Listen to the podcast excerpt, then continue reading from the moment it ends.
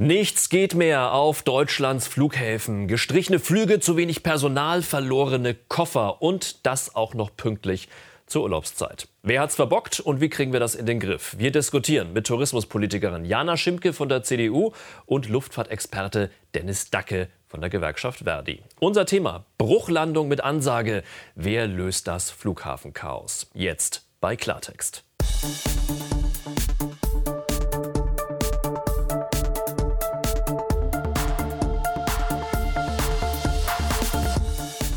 Hallo und schön, dass Sie bei uns sind. Herzlich willkommen bei Klartext. Ich freue mich, dass meine beiden Gäste bei mir sind. Jana Schimke ist die mächtige Frau in Sachen Tourismus im Deutschen Bundestag, denn sie leitet den gleichnamigen Ausschuss, den Tourismusausschuss. Ärger am Flughafen hatte sie kürzlich auch mal, was sie und ihre Partei dagegen tun würden oder vielleicht sogar mit den Missständen auch zu tun haben. Darüber werden wir reden. Herzlich willkommen, schön, dass Sie da sind. Der Sommer ist nicht mehr zu retten. Das ist das ernüchternde Fazit schon jetzt von Dennis Dacke. Er ist der Luftfahrtexperte bei der Gewerkschaft Verdi. Er vertritt 60.000 Mitarbeiter der Luftfahrtbranche und die wollen im Flughaus jetzt auch noch mehr Geld. Dennis Dacke, schön, dass Sie bei uns sind. Guten Abend. Ja, nach zweieinhalb Jahren Pandemie haben sich viele Deutsche darauf gefreut, endlich mal wieder richtig Urlaub zu machen. Stattdessen liegen die Nerven blank und das schon am Flughafen. Und die Flughafenmitarbeiter, die sprechen jetzt schon von der Juli-Hölle. Frust statt Urlaub. Millionen Deutsche sitzen auf gepackten Koffern und immer wieder heißt es Endstation Flughafen. Nichts geht mehr. Allein die Lufthansa streicht diesen Sommer mehr als 3000 Flüge. Andere Airlines canceln ebenfalls. Ein Grund, Personalmangel. Flüge fallen kurzfristig aus, sogar nach dem Check-in. Andere Maschinen starten, aber leer. Hunderte Geisterflüge. Sie sollen zur Stabilisierung der Crews dienen. Gestrandete Touristen hängen unterdessen in der Warteschleife. Leider können wir Ihren Anruf aktuell nicht persönlich entgegennehmen, da alle Telefonleitungen bereits belegt sind. Das Passagierverbraucherportal Flightride registriert eine Verdoppelung der Beschwerden und kritisiert die Airlines scharf. Die Airlines weigern sich sehr regelmäßig, die Entschädigungszahlung von bis zu 600 Euro ähm, zurückzuerstatten. Im Klartext kein Flug und das Geld lässt auf sich warten.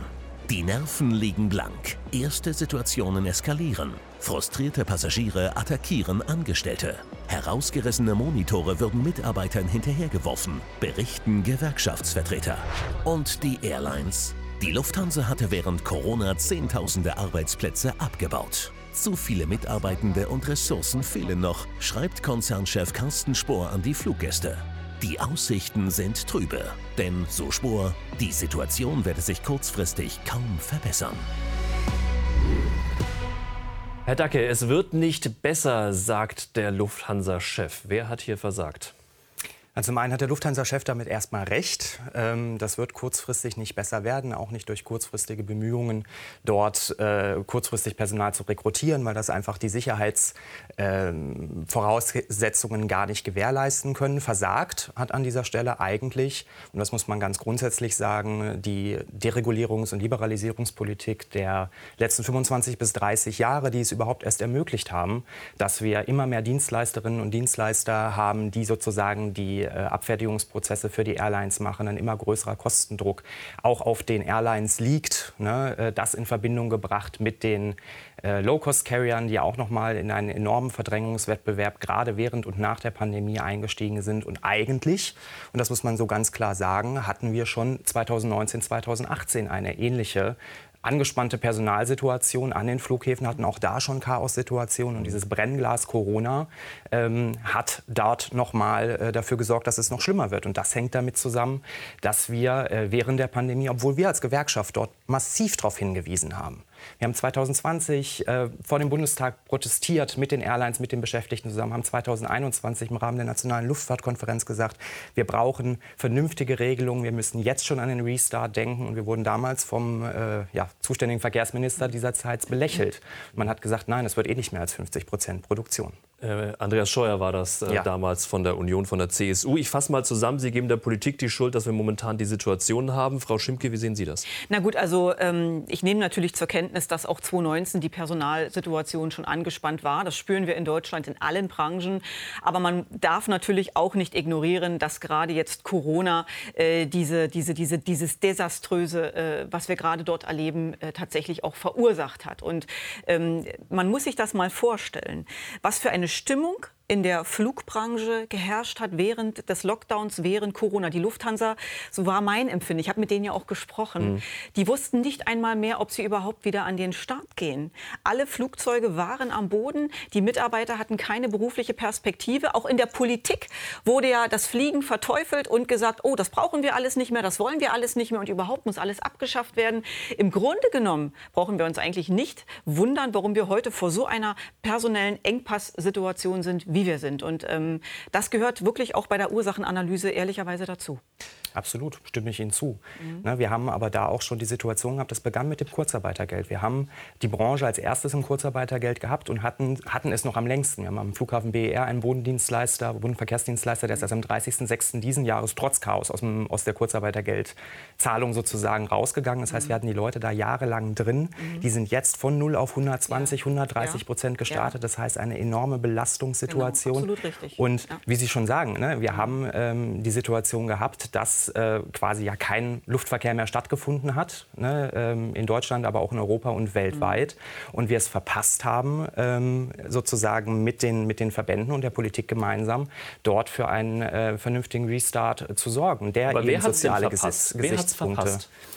Wir haben es angemahnt. Wir haben gesagt, wir brauchen äh, Mindeststandards beispielsweise für die äh, Bodenverkehrsdienstleister, einen Branchentarifvertrag. Da sind wir mittlerweile dran, dass sowas, ähm, äh, ne, also auch eine Vergleichbarkeit mhm. der Tariflöhne dahinter steckt. Wir haben es verpasst, ähm, sozusagen den Menschen attraktive Arbeitsbedingungen ähm, zu geben. Ne? Viele Leute, die aus die Branche verlassen haben, die kommen gar nicht wieder, weil sie festgestellt haben, ich werde woanders äh, nicht nur ein paar Cent über Mindestlohn teilweise gezahlt bei den untarifierten, ähm, untarifierten Gesellschaften, sondern ich habe auch noch vielleicht bessere Schichtzeiten. Meine Gesundheit ist ein großes Thema. Wir haben uns, ne, die Politik hat jahrelang das aerotoxische Syndrom beispielsweise ignoriert, was ein wesentlicher Bestandteil ist von Gesundheit. Was ist denn das aerotoxische Syndrom? Das muss man vielleicht mal erklären. Ist, äh, ja, das? Ähm, nennt sich auch Fume-Event. Ne? Das heißt, es ist sozusagen vergiftete Kabinenluft oder auch vergiftete Luft am Boden durch, durch Abgase, mhm. ne? äh, wo viele Menschen auch in die Berufsunfähigkeit gerutscht sind, wo es auch Ängste gab, ne? was wir aus unserer Mitgliedschaft auch das ist ja der, Das ist ja vielleicht die, ähm, die Gefahr, die der Beruf in dem Fall in manchen Bereichen ja. dann äh, durchaus mitbringt. Aber die sind,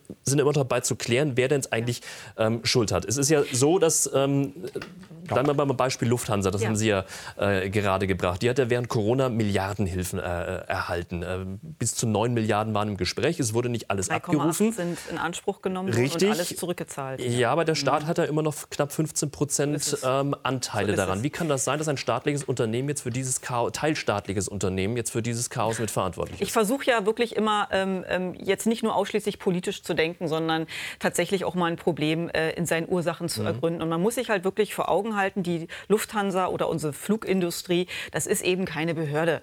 Ja? Äh, da ist man eben tatsächlich auch an Zielvorgaben gebunden. Da muss man schnell wieder auf die Beine kommen. Und angesichts dieser dramatischen Notlage, in der die Branche während des Lockdowns in der Corona-Zeit war, kann ich es sogar nachvollziehen, dass man äh, damals die Entscheidung äh, getroffen hat, sich von äh, Mitarbeiterinnen und Mitarbeitern zu trennen, dass man ein krasses Sparprogramm an den Tag gelegt hat, um jedem jetzt wieder so dazustehen, wie man dasteht. Man hat die Hilfen zurückgezahlt.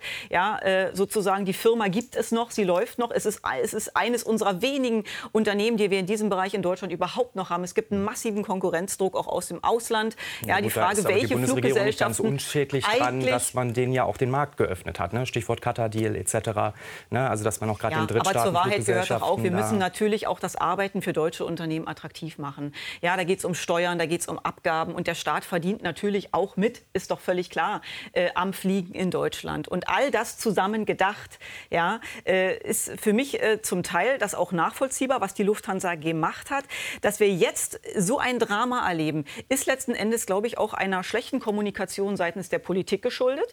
Es hieß ja noch zu Beginn des Jahres, oh, wir wissen alle gar nicht, wie das alles weitergeht und, mm, und ob wir doch noch wegen Corona und ob wir reisen können und so. Die Buchungszahlen haben wir auch da schon Bände gesprochen, ne? wenn man ja. sich mal so anschaut, ja. gerade mit den Veranstaltern, ja. ähm, dass wir da schon massive Anzeichen dafür hatten, dass der Luftverkehr mindestens das Vorkrisenniveau erreichen ja. wird. Aber Sie kriegen ja so schnell die Leute nicht wieder zurück und wieder ran. Es braucht ja Prüfungen. Da gibt es ja einen Prozess, der dem Ganzen vorausgeht.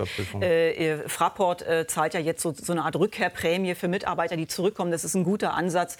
Mit solchen Vorschlägen, äh, das könnte ich mir tatsächlich auch vorstellen. Ja? Aber ähm, letzten Endes, ähm, ja, ist das ein Stück weit auch hausgemacht und auch politisch hausgemacht, muss ich ganz ehrlich äh, auch eingestehen. Ja. Schön. Das, das, ist, schon mal, das ist schon mal das erste. Ja, aus anderen Gründen, wie Sie sie vielleicht ja. nennen, das darf ich ehrlicherweise schon sagen. Also ich sehe es ein Stück weit tatsächlich ähm, dem Sprech der letzten zwei Jahre auch geschuldet, den Perspektiven, mhm. die diese Branche sich äh, gegeben hat und auch die Mitarbeiterinnen und Mitarbeiter. Wir leben es auch in anderen Branchen. Man geht dann einfach. Man weiß nicht, ob man jemals wieder an diese Arbeitsstelle zurückkehren kann. Und Aber hätte man dann nicht in den vergangenen zwei Corona-Jahren mhm. vielleicht schon reagieren müssen? Weil es war ja auch während dieser Zeit schon absehbar, nicht erst seit Anfang dieses Jahres. Hätte da nicht, und da war auch äh, noch, gab es noch eine große Koalition unter der CDU und äh, CSU-Führung, ja. ähm, äh, gab's da, äh, hätte man da nicht schon früher anpacken müssen? Hat man das einfach verschlafen? Ja, wissen Sie, das mit der Weitsicht ist so eine Sache in der Politik. Natürlich, klar, ja. selbstverständlich. Befolge da, oder bedenke das Ende. Das ist ein ganz wichtiger Punkt. Ähm, aber mein Eindruck auch als Parlamentarierin, als Abgeordnete war, und das betraf nicht nur die große Koalition, das betraf letztendlich die gesamte politische ähm, ähm alle politischen Parteien, die im Deutschen Bundestag unterwegs waren. Vorrang hatte der Gesundheitsschutz. Es ging darum, die Pandemie in Schach zu halten und alles andere ähm, war dann sozusagen. Wir, wir, hatten ja die wir hatten ja. die Situation, dass wir auch gesagt haben, Staatshilfen an soziale Bedingungen knüpfen, dass man mhm. sagt, okay, wir erhalten ähm, ne, den Beschäftigten eine Arbeit, wir geben Weiterbildungsmöglichkeiten, Perspektivmöglichkeiten, wenn es eben in der Weitsicht nicht weitergeht. Und das wurde schon relativ ähm, ja, direkt abgeschmettert. Aber Sie dürfen Zeit. es ja nicht nur Corona-bezogen betrachten. Ne? Nein, ne? Also die Frage, wann ja, wir haben, wir, wir haben seit 25, 30 Jahren diese Problematik. Ich, hab, ich mhm. nehme mal ein Beispiel raus, einen Kollegen am BER, der da arbeitet, der sagt, ich habe, ähm, also vor der Pandemie hat er das gesagt, er sagt, ich arbeite seit 15 Jahren an dem, an dem Airport. Ne, mhm. ist Ramp Agent, mhm. ne, äh, arbeitet dort, hat in den 15 Jahren acht verschiedene Westen angehabt, weil er achtmal ein anderes Unternehmen drauf hat und achtmal sind die mhm. Bedingungen schlechter geworden. Das mhm. heißt, das ist ja ein, ein Brennglas gewesen, in das wir reinlaufen, ne, was sowieso schon vorher da war. Und wir haben es in der Pandemie, beziehungsweise auch, ähm, sage ich mal, die, die Arbeitgeber als auch ähm, die Politik im Hintergrund versäumt, ähm, für die Menschen zu sorgen. Denn die sind diejenigen, die dieses Zahnrad Luftverkehr am Laufen halten. Das ist nicht äh, der Airline-Chef. Ne? Das muss man vielleicht noch mal so ein bisschen erklären für die, für die Zuschauer, die jetzt nicht äh, so tief in der Airline äh, oder in der Luftfahrtbranche äh, verankert sind. Es ist ja so, dass äh, vieles ausgelagert wird an Subunternehmer. Das heißt, das äh, Kofferverladen, ähm, wiederum äh, die Sicherheitschecks, mhm. das Check-in, das sind ja teilweise gar nicht die, oder größtenteils die, gar nicht die Fluggesellschaften oder der Flughafen selber, sondern es sind viele, viele Subunternehmen. Das ist ja auch erst möglich, seit das in den 90er Jahren quasi liberalisiert wurde, ähm, dieser Bereich, dass zum Beispiel die Bundespolizei das auch an private Sicherheitsdienste eben auslagern kann. Da fehlt Personal äh, wie Sie sagen. Und wenn es dann an einer Stelle klemmt, dann bricht das ganze Konstrukt zusammen. Kann man das so richtig zusammenfassen? Das kann man sagen, weil es halt nicht möglich ist, dass sich äh, die Menschen gegenseitig helfen, die Kollegen. Also ich habe das selber letztendlich äh, vor ein paar Wochen am BER erlebt, wo ich selber meinen Koffer gesucht habe, ähm, dass da die einzelnen Dienstleister, wie auch immer sie äh, genannt werden, nebeneinander steht und sich die Kollegen gar nicht unterstützen können, sondern äh, sozusagen an ihre Firma gebunden sind. Wenn man dann fünf, sechs verschiedene Bodenverkehrsdienstleister teilweise an Flughäfen hat, ne, zwei ist Minimum, mhm. das sagt die EU-Richtlinie, das ist mindestens mindestens zwei sein müssen, ähm, machen wir dieses System noch weiter kaputt. Ne? Weil jeder kleine Dienstleister hat, jeder hat seine Administration darum jeder ja. hat so seinen, ja. seinen Bereich drumherum und äh, die verdrängen sich ja auch gegenseitig, weil immer der günstigste gewinnt. Und teilweise, ne, Berlin ist da auch nochmal ein schönes Beispiel äh, mit der Visag, die dann auch noch für jede Airline eine eigene Firma gründet und die sich dann auch nicht mal untereinander helfen äh, können oder unterstützen können. Und dann ist so, ein, so, eine Krankheitsquote von 20, 30, 40 bis zu 50 Prozent, wie wir sie teilweise erleben, ne? auch an den, mhm. sage ich mal, von den Airline selbst betriebenen Hubs, von der letzten Situation in Frankfurt gehabt, gehabt. In einer Schicht 270 geplant, 70 kamen. Der Rest war krank. Ne, das ist klar, dass sowas auch noch mal wie ein Brennglas darauf wirkt. Aber das Kernproblem ist das Komplettsystem, ähm, was wir uns da geschaffen haben. Nicht nur durch die Pandemie. Nun gut, aber es kommt ja letzten Endes, ist, letzten Endes ist auch ein Dienstleister, auch ein externer Dienstleister, ein Unternehmer, ein Unternehmen. So und deswegen kommt es auf die Frage darauf an, wie wird dieses Unternehmen geführt? Ja, welche Arbeitsbedingungen herrschen ja. vor Ort? Was für Qualitätsstandards haben wir tatsächlich? Also ich würde nicht per se jetzt in die Schiene gehen und sagen, Subunternehmertum ist ganz furchtbar und Dienstleister wollen wir nicht, soll alles verstaatlicht werden, um, um Gottes, Gottes Willen. Willen. Nein, ja, um Gottes sind Willen. Wir, sind wir ganz weit Bitte voneinander. Nicht, also aber wir müssen, ich, ich glaube auch, also ich habe jetzt neulich auch den BER in dieser Woche besucht und die Kollegen der Bundespolizei haben auch zu mir gesagt, ja, sie helfen mit so einfachen Dingen aus, wie, den, wie dem Personal mal eine Flasche Wasser zu geben. Ja, oder einfach mal Danke zu sagen, dass die Zusammenarbeit so gut klappt. Also das sind, wissen Sie, das sind die kleinen Dinge der Wertschätzung, auf die ja. es manchmal auch ankommt. Und ähm, ja, vielleicht sollten wir da ein Stück weit über mehr Qualität sprechen, über mehr Qualitätskriterien, über mehr Standards. Äh, aber am Ende, wenn Ihnen die Leute fehlen, dann können Sie alles versuchen. Dann kriegen ja, aber das ist, das ist doch ein schöner Ansatz. Ja. Das ist doch ein schöner Ansatz zu sagen, wir brauchen Branchenmindeststandards in den einzelnen Gewerken, wie sie, wie sie am Flughafen herrschen, mit all den Nationalitäten, die da auch arbeiten. Wir haben ein sehr bunt gefächertes äh, Beschäftigtenbild auch dahinter. Und man sagt, okay, wir haben Branchenmindesttarifverträge beispielsweise für die Bodenverkehrsdienstleister, die für alle allgemein verbindlich sind. Wir haben das vielleicht auch für den Low-Cost-Carrier-Bereich, die ja auch, also die Billigfluggesellschaften, mhm. ähm, die ja auch jetzt nicht gerade mit guten Arbeitsbedingungen glänzen, dass man da an ansetzt und sagt, okay, wie kann man. Aber machen Sie es doch mal konkret. Was bedeutet, also worin kennzeichnen sich aus Ihrer Sicht die schlechten Arbeitsbedingungen am Flughafen?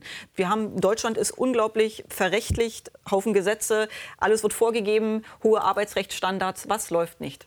Würde mich jetzt mal interessieren. Na, die werden zum größten Teil nicht durchgeführt, was für die Menschen, also ne, nehmen wir den Gesundheitsschutz raus, ne, mhm. ähm, wenn ich nicht die nötige Anzahl an Personal da habe, die beispielsweise ein Flugzeug beladen, da in der Belly, also im Flugzeugbauch sozusagen rumklettern und mhm. äh, da die, das Gepäck entsprechend verladen oder ich auch nicht, was weiß ich, einen 200-Personen-Flug alleine borden muss ne, und noch Leute um mich herum stehen und alle wollen was von einem, das ist eine unheimliche Arbeitsbelastung. Also die Standards werden nicht erfüllt. Die Standards werden Vorgabe an vielen heißt Stellen zwei oder drei, aber es steht nur einer da. Na, die Vorgaben sind eher sehr weich gefasst. So. Na, also wir haben an vielen Stellen die Problematik, dass wir mhm. ähm, die Kolleginnen und Kollegen tun, was sie können. Mhm. Na, also ich sage immer so schön, das System ist kollabiert, nur nicht, noch nicht die Kollegen. Mhm. Na, Wer weiß, wie lange das zu passiert. wenige Kollegen ja dann am Ende ja. sind. Das weil ist also die, das ist also die Quintessenz. Sagen, Aber ist das was, äh, Herr Dacke hat ja diese Mindeststandards, die man vielleicht schaffen sollte, äh, ins Gespräch gebracht. Ist das was, wo Sie sich zum Beispiel sagen könnten, Mensch, bei uns im Tourismusausschuss, das nehmen wir uns mal auf die Agenda und gucken uns das mal detailliert ja, an, um so Mindeststandards uns in irgendeiner Art und Weise, wie auch immer die aussehen also, möchten, mal zu erarbeiten. Ein Großteil zeitnah. unserer Arbeit besteht in der Ursachenanalyse. Ich, ich, bin kein Freund davon, mich irgendwo hinzustellen und etwas rauszupostulieren, ja, weil ich es gerade schick und angenehm finde, das zu sagen. Also bevor ich einem Auffassung vertrete und eine Meinung und nach außen eine Forderung gebe, möchte ich gerne über das Problem in Gänze Bescheid wissen. Und das mhm. ist gar nicht so einfach. Gerade jetzt auch äh, in Weil dieser, so viele Subunternehmen sind und viele einzelne Zahnrädchen, die da unterwegs sind am Flughafen. Weil es super viele Zahnrädchen sind, genau, weil es eine Welt für sich ist. Es ist eine Branche für sich, die auch ziemlich geschlossen ist mhm. unterwegs. Ja, und auch nicht jeder so gerne darüber reden möchte. Also man muss schon ganz schön bohren. Ja, Aber dann um machen wir das doch gemeinsam. Dann gehen wir doch mal gemeinsam, nehmen wir uns zwei Flughäfen vor. Nehmen wir, Berlin ist nicht so weit, das ist in Ihrem Wahlkreis auch drin und nehmen gehen, was weiß ich, noch nach München oder Frankfurt das und machen das mal gemeinsam. Aber Herr Dacke, das, das Herr ist Dacke, schön, dass, dass jetzt ja hier schon Verabredungen stattfinden nein, nein. Naja, für eine Sendung. Lassen Sie mich vielleicht ja? noch einen Gedanken äh, kurz äußern. Also der Bruttomedianlohn an Flughäfen liegt ja laut Aussagen der BA bei über 4.000 Euro. Also insofern ist tatsächlich die Frage, ist das Gehalt hier das zentrale Problem? Ja, wir wissen, was wir hören, ist, ähm, dass das Geld gar nicht mehr das Thema ist und zwar in allen Branchen, weil überall versucht wird, die Leute mit Geld zu halten. Nein, es geht um ganz andere es Dinge. Es geht um Arbeitsbelastung. Es geht darum, äh, dass man zum Beispiel auch sein Auto kostenfrei parken kann als Mitarbeiter, als Beschäftigter des Flughafens, ja, dass man da nicht irgendwo äh, noch erschwerte Anfahrtsbedingungen mhm. hat. So solche aus unserer Sicht einfachen und vielleicht auch selbstverständlichen Dinge. Also die 4.000 Euro mögen vielleicht ein Durchschnitt sein, wenn man da ja. irgendwie Cockpitpersonal oder sowas mit einrechnet und viele ne, in den administrativen Bereichen, die auch wirklich gut verdienen. Mhm. Wir reden nicht nur von Schlechtverdienern in der mhm. Branche, das ist ganz klar.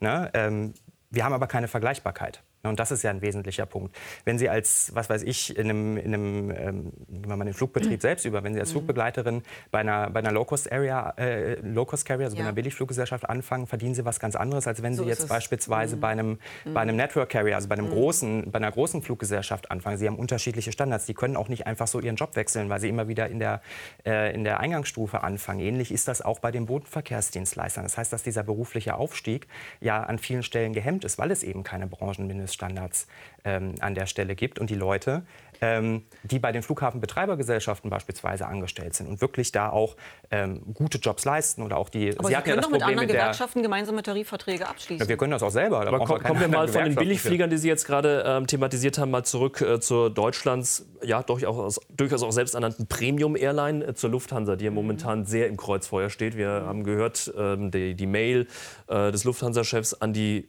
Mitarbeiter, aber auch, auch an die Passagiere, dass sich da in nächster Zeit erstmal nichts ändern wird. Ja, jetzt fragt man sich natürlich immer wieder mal, es gibt ja die absurdesten Situationen, das hat in letzter Zeit, glaube ich, jeder von uns irgendwie mal etwas erlebt. Da gibt es Situationen, dass die Fluggäste schon im Flugzeug sitzen und ihnen dann gesagt wird, ach, Entschuldigung, wird leider doch nichts, ähm, weil keiner sich findet, der jetzt die Koffer einlädt. Äh, es gibt Situationen, dass ein Flug äh, abgesagt wird oder verschoben wird, weil keiner weiß, wo das Flugzeug ist und nicht mal die Crew das ja. weiß, wo das Flugzeug ist. Äh, Absurdität habe ich persönlich selbst erlebt, äh, dass äh, der Kapitän nicht wusste, ja, es ist eine Reparatur, wann es kommt, wissen wir alles nicht. Ja? Also da gibt es auch enorme Kommunikationsprobleme teilweise, hat man den Eindruck. Und die Verdacht liegt ja nahe, dass die Airlines ja auch versuchen, diesen Flug irgendwie durchzuführen.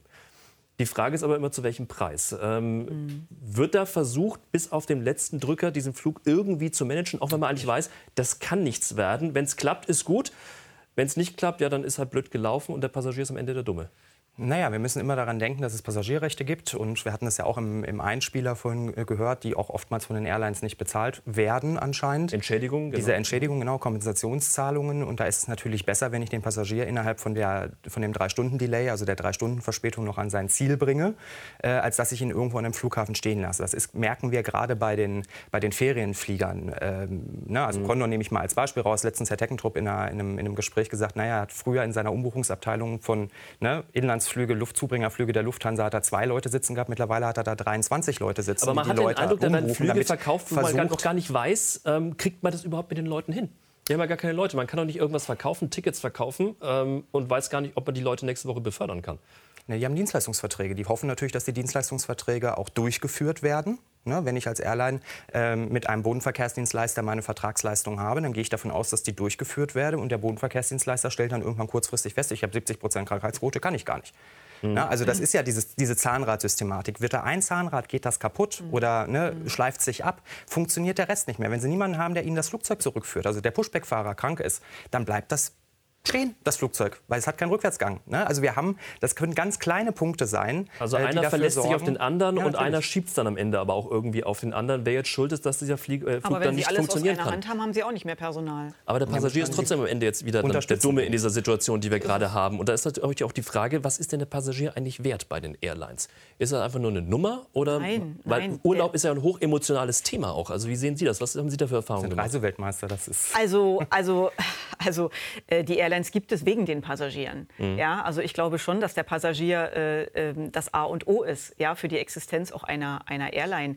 Ähm, und mein Eindruck, mein persönlicher, wirklich individueller Eindruck ist, dass man sich tatsächlich große Mühe gibt, das irgendwie hinzubekommen. Aber man ist natürlich auch als, als Passagier schon sehr verunsichert. Wenn man das alles mitbekommt, dieses Chaos mitbekommt, dann auch selber auf dem Rollfeld steht und nicht weiß, fliegen wir jetzt ab und man sich fragt, oh Gott, hoffentlich komme ich gut an. Also mhm. das ist das, was mir so ein bisschen im Bauch äh, äh, rumschwebt, so äh, diese Frage, können wir eigentlich auch Sicherheit gewährleisten unter diesen Rahmenbedingungen? Das breitet mir im Moment ein bisschen Sorge. Absolut. Sicherheit in der Luft, dass die Flugzeuge ja. funktionieren? Ja. Sicherheit oder? in der Luft bei der Abfertigung. Äh, ich weiß, da müssen mindestens sieben müssen ja bei der Abfertigung dann auch dort stehen an so einer, ähm, an, an, so einer Strecke.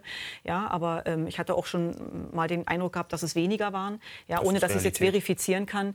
Ähm, also insofern, das ist tatsächlich der Hintergedanke. Und Fliegen muss sicher sein. ja, aber ich, ich, aber ich muss noch mal nachfragen. Also Thema Sicherheit. Also haben Sie, ja. haben, Sie, haben Sie wirklich Sorge, dass zum Beispiel Flugzeuge wegen Personalmangel nicht mehr richtig gewartet werden und am Ende fällt ein Flugzeug runter? Haben Sie die Sorge nicht? Also ich teile Bisher hatte ich sie noch nicht so. Ich teile die Sorge grundsätzlich ja. auch, weil das, ist, das sind ja kleine Zahnräder. Das sind Menschen, Na, wenn irgendeine Klappe nicht zugemacht wird, wenn da ihm jemand das Abwasser abpumpt und die Klappe nicht zumacht und sich das mhm. da Luft reinsaugt und da irgendwas passiert, ein ganz bescheuertes Beispiel, oder die, was weiß ich, die Gepäckklappe nicht richtig zu ist oder ne, irgendwelche, das, das, sind schon kleine, kleine Geschichten, ne, oder ne, sozusagen morgens nicht geschaut aber wird, da gibt es da irgendwie vier oder sechs Augen-Prinzip so glaube ich. Ja, an, an vielen Stellen, aber die Augen müssen erstmal da sein. Ne? Also Sicherheit muss an erster Stelle stehen. Und Sicherheit muss sowohl bei, den, bei, den, bei der Zuverlässigkeitsüberprüfung der Beschäftigten ganz vorne stehen, dass die ordnungsgemäß also durchgeführt wird. Das Zeugnis haben letztendlich. Ja, und ja die das entsprechend auch nach. Das ist Deutschland sehr streng, das finde ja. ich gut. Ne? Auch strenger als, als andere EU-Staaten an der Stelle. Und wir müssen halt auch dafür sorgen, dass Sicherheit ist in diesem Bereich das oberste Gebot. Und zwar wie in jedem man, wie kann man das Gewerk. sicherstellen? Naja, durch ganz klare gesetzliche Vorgaben selbstverständlich, durch Standards und durch Überprüfungen. Aber die gibt es ja schon. Die gibt's ja schon. Wird das jetzt überprüft? Ja, wissen Sie, jeder sagt einem irgendwo was anderes. Herr Dacke sagt gerade, wird ja alles gar nicht eingehalten. Da stehen gar nicht sieben Leute. habe ich das nicht gesagt? Ich habe gesagt, es, in der Realität ist das nicht immer der Fall. So, genau. Und deswegen, also ich sage Ihnen eins, wir als Politiker müssen echt dafür sorgen, dass wir so eine Infos auch kriegen. Das ist nicht so, dass man zu uns kommt und uns das präsentiert und sagt, so und so sieht's aus. Also man muss echt schauen. Dann ist man selber auch Reisender, ja, und hat so ein Bauchgefühl, kriegt das mit, beobachtet das so ein bisschen und stellt sich dann schon auch so manche Fragen. Ich kann es Ihnen nicht genau, ich, ich weiß es nicht. Ich weiß es nicht, es ist ein Gefühl, ja. Ein gewisses Unsicherheitsgefühl. Ja, das, das, das in dieser Situation wenn man, wenn man das so, wenn man das so hört, muss man Vielleicht mal kurz durchschnaufen. Es gibt ja Möglichkeiten oder es gibt ja verschiedene Ideen, wie man all diese Probleme jetzt lösen kann und will. Vor allem eben diesen Personalmangel. Das ist ja das A und O, was wir hier äh, hören, worum es ja eigentlich geht. Hilfe aus dem Ausland ähm, hat man jetzt angefordert. Der Stellenabbau während der Corona-Pandemie fällt Deutschlands Flughäfen auf die Füße. Jetzt sollen Fachkräfte aus der Türkei helfen. Die Branche freut sich um jetzt eben auch gerade kurzfristig sozusagen die Situation zu entschärfen, braucht man eben relativ kurzfristig auch viele Arbeitskräfte und da würden die aus Drittstaaten auf jeden Fall helfen. Ursprünglich war von 2000 Arbeitskräften aus dem Ausland die Rede. Jetzt sollen es zunächst nur 1000 sein. Bis die an den Flughäfen aber tatsächlich arbeiten, werden noch Wochen vergehen.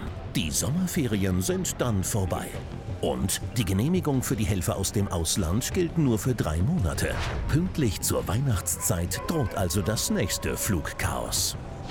Die Bundesregierung weist die Verantwortung von sich. Sie knöpft sich jetzt die Fluggesellschaften vor. Bundesverbraucherschutzministerin Steffi Lemke droht mit dem Ende des Vorkasseprinzips beim Ticketkauf. Wenn wir sehen, dass die Fluggesellschaften wirklich im großen Stil ihren Verpflichtungen nicht nachkommen, werden wir Abhilfe schaffen. Ihre Idee? Passagiere bezahlen ihren Flug erst nach Ankunft. Frau Schimke, erst fliegen, dann zahlen. Ist das denkbar?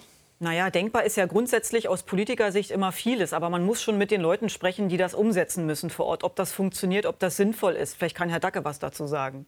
Ich glaube nicht, dass das im Finanzierungskonzept der Airlines so machbar ist. Ne? Wenn es dann gerade auch noch ähm, spätestens an auch passagierrechte Frage dann kommt, ich habe meinen Flug nicht bezahlt und will noch 300 Euro oder 600 Euro zurück. Ich glaube, das ist nicht die Optimallösung. Ähm, das zu machen aus Verbraucherschutzperspektive ist das sicherlich ein guter Ansatz, aber ich glaube im operativen Gesch ja, man geht Geschäft ja immer, man geht ja immer in Vorkasse und nicht nur für einen Flug äh, für übermorgen oder nächste Woche, sondern vielleicht auch in drei, vier Monaten und dann findet er nicht statt. Also ist das eine Idee zu sagen, man muss die Flug Fluggesellschaften da mehr äh, an die Leine nehmen?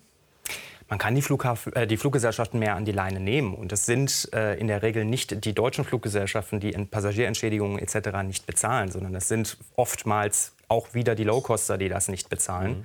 Ähm, ob man das innerhalb der Frist ist auch wieder so eine Geschichte. Ich glaube, da müssen wir uns auch Realität und gesetzliche Vorgabe uns anschauen. Aber ich glaube nicht, dass ein sofortiger Bruch von Vorkasse auf sozusagen eine nachträgliche Rechnungsstellung mit Zahlungsziel 30 Tagen äh, in der Form sinnvoll ist und auch für die Verbraucherinnen und Verbraucher sinnvoll ist, weil da entstehen ja schon ganz schöne Geldbeträge, die man dann noch mal als Rechnung erhält. Ja, und diese Beträge, mit denen kann die Luftgesellschaft, die, die, kann die Airline jetzt quasi auch arbeiten, obwohl sie noch gar nicht in Leistung gegangen ist. Ja, ist, ist ja schon schön, wenn das Flugzeug getankt ist. Ne? Also ist ja. schon gut, dass die auch gut, sozusagen ja, mit der Liquidität da arbeiten können und ähm, das auch entsprechend Aber es ist, es ist ja auch das Thema mit den Entschädigungen, das ist jetzt schon ein paar Mal angesprochen. Wenn man äh, extrem verspätet ankommt, hat man Anrecht auf eine Entschädigung. Das ist abhängig davon, wie weit, äh, wie, wie lang die Strecke ist. Das können bis zu 600 Euro auch sein, plus Hotel, Taxi und was da eventuell noch alles mit dazukommt. Viele Fluggesellschaften äh, sperren sich dagegen, deswegen gibt es auch entsprechende äh, Portale, Internetportale. Wir haben eins gesehen, gerade eben einen Beitrag auf Flightride, Fairplane und wie sie ähm, alle heißen. Auch da müssen Fluggäste oft dem Geld hinterherrennen. Warum kann man das nicht irgendwie optimieren? Es ist schon mal, äh, es gab schon Vorschläge, dass man das automatisiert. Wenn ein Flug zu spät ist, mhm. gibt es automatisch Cash. Ja, also das sind, wissen Sie, das sind so Fragen, die sollte man wirklich auch mit der Branche gemeinsam erarbeiten und dann am Ende auch umsetzen. Äh, wir sind als Politiker zu weit weg von diesen operativen Prozessen, dass man sich das jetzt einfach mal schnell konzeptionell ähm, ähm, ähm aus der Hand schüttelt. Ja? Mhm. Ähm, ich denke, wir sollten über alles nachdenken. Es sollte auch keine Denkverbote geben. Man kann über alles reden. Am Ende ist aber auch entscheidend, äh, kann man so arbeiten? Ja, setzt sich das so um? Und natürlich die Verbraucherrechte sind uns auch enorm wichtig, klar. Und wenn es dort Probleme gibt und nicht gezahlt wird, aus welchen Gründen auch immer, dann müssen wir dem nachgehen und dann müssen wir versuchen, diesen Fehler abzustellen. Wie kann das passieren? Wie kann man das abstellen? Das kann man abstellen, indem man sich miteinander ins Gespräch begibt, indem man sich austauscht, sich erstmal informiert und am Ende nach einer Lösung sucht und sie dann letzten Endes äh, politisch auch umsetzt, wenn pa das erforderlich ist. Pa passiert denn in der Richtung jetzt auch was? Also ich komme wieder auf Ihre Funktion als Ausschussvorsitzende ja. im Tourismusausschuss ähm, zu sprechen. Sie haben ja jederzeit die Möglichkeit, die auch einzuladen. Es gibt Anhörungen im Ausschuss. Also, wir können sagen, ich lade die Lufthansa ein, ich lade EasyJet und Ryanair ein. Also wir haben, und dann fragen wir die mal. Also die Fluggesellschaften hatten wir bisher noch nicht eingeladen. Wir haben aber sehr wohl die Bundesregierung eingeladen mit allen Häusern, die an diesem Problem äh, beteiligt sind. Die haben sich auch äh, versucht, äh, unseren Fragen mhm. da auch zu nähern und das auch zu beantworten. Aber ich sage Ihnen auch, es ist sehr, sehr deutlich geworden, dass jeder versucht, sich die Verantwortung zuzuschieben, dass sie keiner so wirklich bei sich sieht. Und äh, in Teilen sind auch Fragen unbeantwortet geblieben. Und das ist der Eindruck, mit dem ich dann auch nach Hause gehe, wo ich merke, diese Bundesregierung ist eigentlich mit dieser Krise völlig überfordert. Mhm. Was fordern Sie von der Bundesregierung? Chefsache? Also äh, nein, nein, nein, halte ich nicht viel von. Nein, aber wenigstens mal alle Optionen zu prüfen, die wir haben. Und jetzt zu sagen, wir holen uns jetzt 1600 türkische Staatsbürger äh, hierher, die das alles dann das Problem lösen und damit ist es getan, das ist es eben nicht. Ich ärgere mich persönlich sehr, dass man das inländische Potenzial nicht versucht hat auszuschöpfen, dass man keine äh, Zusammenarbeit mit der Zeitarbeitsbranche beispielsweise initiiert hat, dass man nicht geguckt hat, wie kann man vielleicht auch ehemalige Beschäftigte wieder zurückholen. Ich finde, wenn ich als Ministerium gefragt wäre, diese Krise zu lösen, dabei zu helfen, wäre das die erste Frage, die ich gestellt hätte. Mhm. Ja, und diese Frage ist nicht gestellt worden. Damit hat man sich gar nicht auseinandergesetzt. Das ist diese Thematik mit äh, Arbeitskräften aus der Türkei, Hilfskräfte, die jetzt kommen sollen für einen begrenzten Zeitraum, ein bis 2000, ist so im Gespräch. Was halten Sie davon als Gewerkschafter? Das ist halbherzig gedacht. Ne? Also nicht praktikabel. An, genau, andere, andere Herleitung sozusagen der Halbherzigkeit an der Stelle. Ähm, Fragen der Zuverlässigkeitsüberprüfung, die sich da gestellt werden. Wir haben das gerade schon mit, äh, mit äh, Flugbegleitern, die beispielsweise von Ukraine International Airlines hier arbeiten wollten, wo das schon mhm. nicht funktioniert hat. Äh, wir haben Fragen der Schulungsmaßnahmen, wir haben Fragen der Integration in die, in die Beschäftigtenabläufe. Selbst wenn die Kollegen oder zukünftigen Kollegen an einem Flughafen mal gearbeitet haben, heißt das noch lange nicht, dass der Flughafen hier genau gleich tickt, dass die Arbeitsprozesse sind überall anders. Also das ist, das klingt erstmal nett. Wir retten mit 2000 Leuten oder 1600, wie, wie viel es jetzt auch endlich, letztendlich sind, den Sommer. Aber das werden wir nicht tun, weil allein diese Zuverlässigkeitsüberprüfungen, also das Basis, und da reden wir wieder von Sicherheit. Und mhm. da sind wir uns, glaube ich, einig, dass Sicherheit die höchste und oberste Priorität innerhalb dieser, dieser Branche hat. Ähm, die, Behörden können das gar nicht mhm. leisten, ne? weil die sind darauf gar nicht eingestellt. Wenn ich jetzt an die oberste Luftfahrtbehörde von Berlin-Brandenburg äh, irgendwie 600 Anträge schicke äh, zur Zuverlässigkeitsüberprüfung, dann haben wir den Personalmangel an der nächsten Stelle. Also es wird in der Art und Weise nicht funktionieren und auch die Integration für drei Monate ist nicht sinnvoll. Wir brauchen nachhaltige Lösungen, wir brauchen einen sozialen Wandel an der Stelle, sozial attraktive Arbeitsbedingungen an den Flughäfen, ähm, dass die Menschen, die dort arbeiten oder auch wieder zurückkommen, bin ich ganz bei Ihnen und zurückkommen mhm. wollen, dort eben gerne zurückkommen wollen und nicht sagen, oh Gott, ich lande nie wieder am Luftverkehr, ich lande nie wieder am Flughafen oder bei einer Airline oder bei einem Dienstleister. Jetzt kommt ja für die äh, Flugpassagiere noch ein ganz anderer Aspekt dazu. Wenn die Airlines Flüge streichen, das tun sie momentan en masse, mehrere tausend. Wenn man sich allein British Airways anguckt, ähm, britische Airline jetzt, aber die streicht 10.000 Flüge mhm. äh, im Zeitraum von äh, drei Monaten. Das sind also enorme Ausfälle, die da passieren. Die Nachfrage nach Flugtickets ist aber trotzdem da. Und das hat dann die logische Konsequenz, dass die Tickets deutlich teurer werden. Die sind sogar teilweise in den vergangenen Wochen wirklich explodiert. Fliegen wird teurer. Aber wie viel? Eurowings-Chef Jens Bischoff kündigt eine Erhöhung um 10% an und prophezeit ein Ende der Ultra-Billig-Tickets. Schuld seien vor allem die steigenden Ölpreise, aber auch der aggressive Wettbewerb in der Branche. Die Gewerkschaft Verdi will für ihr Personal knapp 10% mehr Gehalt durchdrücken. Auch das würde am Ende wahrscheinlich bei den Passagieren landen. Ist die Zeit des preiswerten Fliegens endgültig vorbei? Wird der Flug in den Urlaub sogar wieder zum Luxus? Frau Schimke, knapp 10 Prozent mehr Lohn möchte Verdi für die Beschäftigten im Luftverkehr rausholen, genau zum richtigen Zeitpunkt jetzt? Ja, also ich sehe natürlich diese Forderungen äh, mit Sorge, wenngleich sie natürlich äh, für eine Gewerkschaft naheliegend sind. Also Gewerkschaften machen Politik, indem sie sagen, wir wollen mehr Gehalt für unsere äh, Mitglieder auch ähm, oder für die Beschäftigten auch rausholen. Das ist an sich äh, schon nachvollziehbar. Nur auf der anderen Seite macht es mir auch als Wirtschaftspolitikerin Sorge, weil es befördert letztendlich auch die Lohnpreisspirale. Ja, äh, am Ende steigen auch die Kosten der Airlines weiter. Das Fliegen wird sich weiter dadurch auch verteuern. Das werden dann auch die Verbraucher äh, zu spüren bekommen. Und das muss man eben bei so einer Forderung immer auch mitdenken. Und deswegen, ich finde das schon stark. Also 10 Prozent ist schon heftig. Das muss das gerade jetzt sein? Das muss. Ne, ganz kurz zusammengefasst. Ne? Also wir erleben es gerade, wir haben äh, in Düsseldorf äh, gestern, gestern oder vorgestern einen Abschluss gehabt äh, mit 18 Prozent Lohnerhöhung bei einem Bodenverkehrsdienstleister. Wir erleben das auch, dass teilweise die Firmen schon auf uns zukommen und sagen, wir ähm, ne, gehen auch mit diesen, Hö mit diesen hohen Tarifforderungen mit. Wir fordern aktuell bei der Lufthansa ähm, 9,5 Prozent Gehaltserhöhung und einen Mindestbetrag von 13 Euro, weil wir dann noch Beschäftigte haben, die wirklich sozusagen sonst in Problematiken auch mit dem Mindestlohn äh, kommen würden.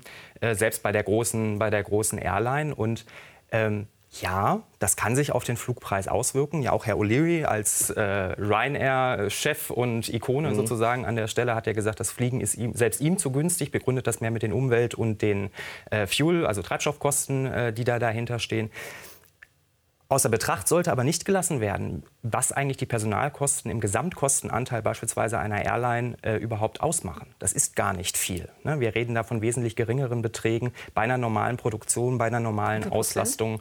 Ähm, hm? Wie viel Prozent ungefähr? Wir reden teilweise von 8, 9 Prozent okay. an, den, an den Stellen, bei den Low-Cost dann teilweise noch weniger. Mhm. Ähm, Ne, weil sozusagen auch der, der Ticketpreis ist ja gar nicht das 100% Entscheidende. Wenn man sich mal einen Ticketpreis aufschlüsselt und guckt, was ist da eigentlich drin, wenn ich für 40 Euro äh, irgendwie sozusagen Cash bezahle oder per, per Überweisung, Kreditkarte, keine Ahnung, ähm, man sich anschaut, was sind da noch für Steuer- und für Flughafenabgaben drin, mhm. was ist der eigentliche Ticketpreis? Ist der mhm. Ticketpreis mhm. nicht das Entscheidende an der Stelle? Und dass ein Ticketpreis teurer werden sollte, Ne, aus vielerlei Gesichtspunkten ist logisch. Sie haben die, die Lohnpreisspirale angesprochen. Die ist natürlich ne, im, Zugen der, im Zugen der Inflation immer ein, ein, ein Argument, was wir auch hören natürlich. Ähm, aber man muss auch darauf gucken, was haben die Beschäftigten für Bedingungen. Wir wollen sie halten und wir wollen ihnen die Möglichkeit geben. Sie haben schon gesagt, das äh, Geld ist nicht alles. ist trotzdem eine ganz schöne Hausnummer. Ne? Wenn Sie, gut, Sie sagen 80 ja, Prozent haben Sie in Düsseldorf bekommen für Ihre Beschäftigten Die Metall- und Elektroindustrie fordert auch 8 Prozent. Es ist jetzt nicht ganz so gescholten. Also aber meistens, soll jetzt meistens, jemand meistens ja, kommt man nicht bei den Forderungen raus am Ende, oder? Deutschland besteht ja nicht nur aus Verdi und, und, und, und äh, der EG Metall, sondern wir haben auch einen großen außertariflichen Bereich. Ne? Und, äh, das, da sind Gehaltserhöhungen gelaufen. Absolut, richtig. Na, also die außertariflich Beschäftigten Beschäftigten, auch in den Airlines äh, drin. Wir erleben das, also löst übrigens auch Frust aus, mhm. ne, natürlich bei den Tarifbeschäftigten, dass es dort Gehaltserhöhungen äh, und Steigerungen gab. Mhm. Auch bei der Lufthansa. So, aber das, auch das, glaube ich, wird Ihr Personalproblem äh, nicht gänzlich lösen, weil das Geld ist nicht mehr das Thema bei der Frage, ich habe kein Personal. Das haben wir ja gesagt. Geld mhm. ist ein Thema, mhm. gerade in den Ballungsräumen, wenn ich in Frankfurt, mhm. München, Mieten und so weiter, mhm. ne, Düsseldorf, aber auch hier in Berlin, das ist ein Thema. Ein weiteres Kernthema sind Vergleichbarkeit und Arbeitsbedingungen, die da dahinter stehen. Die Arbeitsbedingungen müssen attraktiv sein. Wenn, wenn das der Parkplatz ist, den Sie angesprochen haben, freue ich mich doch darüber. Ja, wenn man sagt, ich komme für den Parkplatz oder ich komme für den Ich würde mir äh, wünschen, das dass, dass Verdi auch dann in diesen Bereichen Bereichen auch äh, ja. Forderungen entwickelt? Weil das, was ich bisher nur wahrnehmen konnte von Ihnen, waren die äh, Gehaltssteigerungen. Ja, wenn wir uns in einer Vergütungstarifvertragsrunde befinden, wo wir nur Vergütungsforderungen stellen mhm. können, ist das natürlich ein wesentlicher Bestandteil. Jetzt, wo wir Mantelforderungen, also ne, Arbeitsbedingungen mhm. sozusagen übersetzt, fordern können, da sind solche Bestandteile auch drin. Jetzt ne? kommt ja noch, jetzt kommt ja noch hinzu, Herr Dacke, ähm, Tarifverhandlungen führen ja oft auch zu Streiks. Wann streiken Sie? Naja, ähm, Streik ist Ultima Ratio, das mhm. ist klar. Streik wird abgewogen.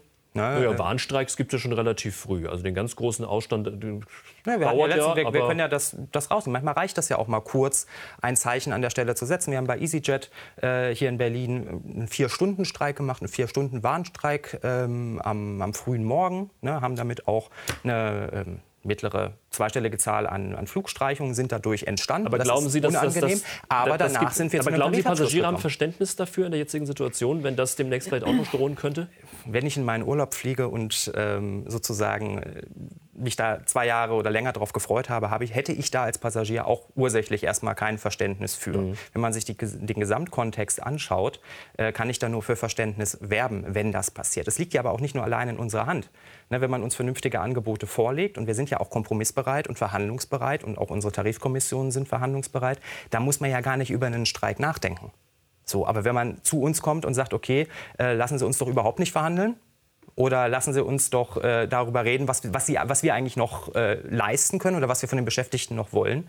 Äh, können Sie sich vorstellen, dass die Stimmung unter den Beschäftigten, die organisiert sind, äh, darunter leidet? Aber, aber nochmal, die Leute in Deutschland werden. haben da jetzt wirklich auch Sorge, denken sich, Mensch, ähm, jetzt ist sowieso schon alles knapp und jetzt haben die noch Tarifverhandlungen. Gibt es Streiks demnächst? Droht das? Wann? Das kann immer drohen. Ich kann aber jetzt nicht sagen. ja, wie laufen wann, die Verhandlungen? Na, wir verhandeln ja an vielen Stellen. Ne? Das ist ja jetzt nicht so, hatte ich ja eingangs gesagt, wir haben nicht nur ein Tarifgebiet, es ist nicht der zentrale Luftverkehr mit einem Tarifvertrag, da sind alle mhm. Fluggesellschaften, alle Dienstleistungen bis zum Catering hin äh, drunter geordnet, sondern wir haben verschiedene Tarifprojekte und Objekte, die laufen. Wir hatten jetzt ähm, im Frühjahr der, die Luftfahrtsicherheit, ne, die das, ihren, ihren Branchentarifvertrag sogar an der Stelle hat und wir haben jetzt noch viele kleinere Gewerke, wir sind gerade in den okay, Also es kann Streiks geben, muss aber nicht, Sie wollen es nicht so richtig sagen, es ist nicht in Planung. Nicht sagen. Das, wär, das, das, das, ist eine Glaskugel, die kann ich okay. reinschauen, da steht aber noch nichts drin. Schauen wir noch mal auf die nächsten Sommerwochen. Herr Dacke hat ja schon gesagt, ähm, das wird nichts mehr im Sommer. Also das, das ist gelaufen, ja. auch wenn da jetzt Hilfskräfte noch kommen, ja. das wird nicht mehr funktionieren. Frau Schimke, wie ist Ihre Perspektive für die nächsten Wochen? Also ich fürchte, da wird es nicht wesentlich viel Verbesserungen geben. Ich habe natürlich jetzt auch selbst bei unserem Flughafen hier Berlin-Schönefeld, ähm, BR, Entschuldigung. Ja, Schönefeld also ist ja der, der, alte Flughafen, ja? Nein, der BR, ähm, natürlich schon gesehen, wie viel Mühe man sich auch wirklich gibt, ja, auch seitens der Bundespolizei, das alles zu handeln und, und irgendwie mit kleinsten Maßnahmen, dass, dass die Sache am Laufen äh, zu halten, dass man die, dass man die äh, Touristenströme mehr sortiert, lenkt, leitet, ja, dass man sagt, geht an den Schalter Schalter geht an den Schalter. Also damit kann manchmal auch schon eine brenzliche Situation tatsächlich äh, gelöst werden. Man, man muss sagen, das funktioniert aus, ausgerechnet am BER, am Berliner Flughafen, teilweise erstaunlich gut, muss man zugeben manchmal zu oft. Dann ist das so, genau. Ich will das, nicht, ich will das auch nicht verallgemeinern. Das ist wirklich mhm. so. Also jeder Flughafen ist da auch anders aufgestellt. Man hört da sehr, sehr Unterschiedliches. Mhm. Aber ich glaube auch, ähm, hm, das Chaos wenn, ich mir weiter. so, wenn ich mir das alles anschaue, wie die Bundesregierung sich dem Problem widmet, wenn ich die Strukturen dieses Landes kenne, Verwaltung, Bürokratie, Pipapo, wird es tatsächlich ähm, noch eine Weile dauern, bis wir dieses Personalproblem wieder in den Griff bekommen haben. Und ich glaube, dieser Sommer ist tatsächlich im Eimer, was das angeht. Würde ich unterschreiben Entspannung? an der Stelle. Mhm. Naja, wenn wir die angespannte Personalsituation lösen, wenn wir nachhaltige Arbeitsplätze anbieten, ne, den Beschäftigten, dass die gerne arbeiten wollen und dass sie auch da bleiben wollen. Es bringt uns nichts, kurzfristige Lösungen zu machen, sondern wir brauchen langfristig gute Arbeitsbedingungen, die fair entlohnt sind ähm, und die sozusagen die Grundlage schaffen, dass eben dieser Personalmangel, den wir wie gesagt auch schon vor der Pandemie hatten, äh, langsam ähm, aber sicher ähm, revidiert wird. Ne? So, und, und wir da entsprechend vorgehen und sozusagen diese Belastungssituation, das sind vielfach diese Belastungssituationen, die Menschen auch in Krankheit, in Burnout, in sonst was äh, drängen, mhm. dass wir sozusagen die Kolleginnen und Kollegen dort entlasten, ihnen mehr Personal an die Seite stellen und das natürlich auch ähm, zu, zu guten Konditionen. Und unsere Baustelle ist ja tatsächlich nicht nur die Flugbranche, sondern wir erleben diesen massiven Mangel in allen Branchen. Nur da erleben wir es gerade hautnah jetzt durch den Urlaub. Ne? Aber die Dramatik ist in allen Branchen enorm. Und ich glaube schon, dass wir auch von Seiten des Gesetzgebers jetzt tatsächlich auch gefragt sind, mal äh, wirklich auch die Fachkräftegewinnung stärker äh, auch ähm, politisch zum Thema zu machen, als und das der Fall war. werden wir in nächster Zeit deutlich beobachten. Ja. Dankeschön, Jana Schimke und Dennis Danke. Nein, Dennis Dacke, aber danke, dass Sie, dass Sie beide bei uns waren. Herzlichen Dank. Das war Klartext. Freue mich mit Ihnen auf nächste Woche, Mittwoch 22.10 Uhr. Bis dahin noch einen schönen Abend hier bei Servus TV.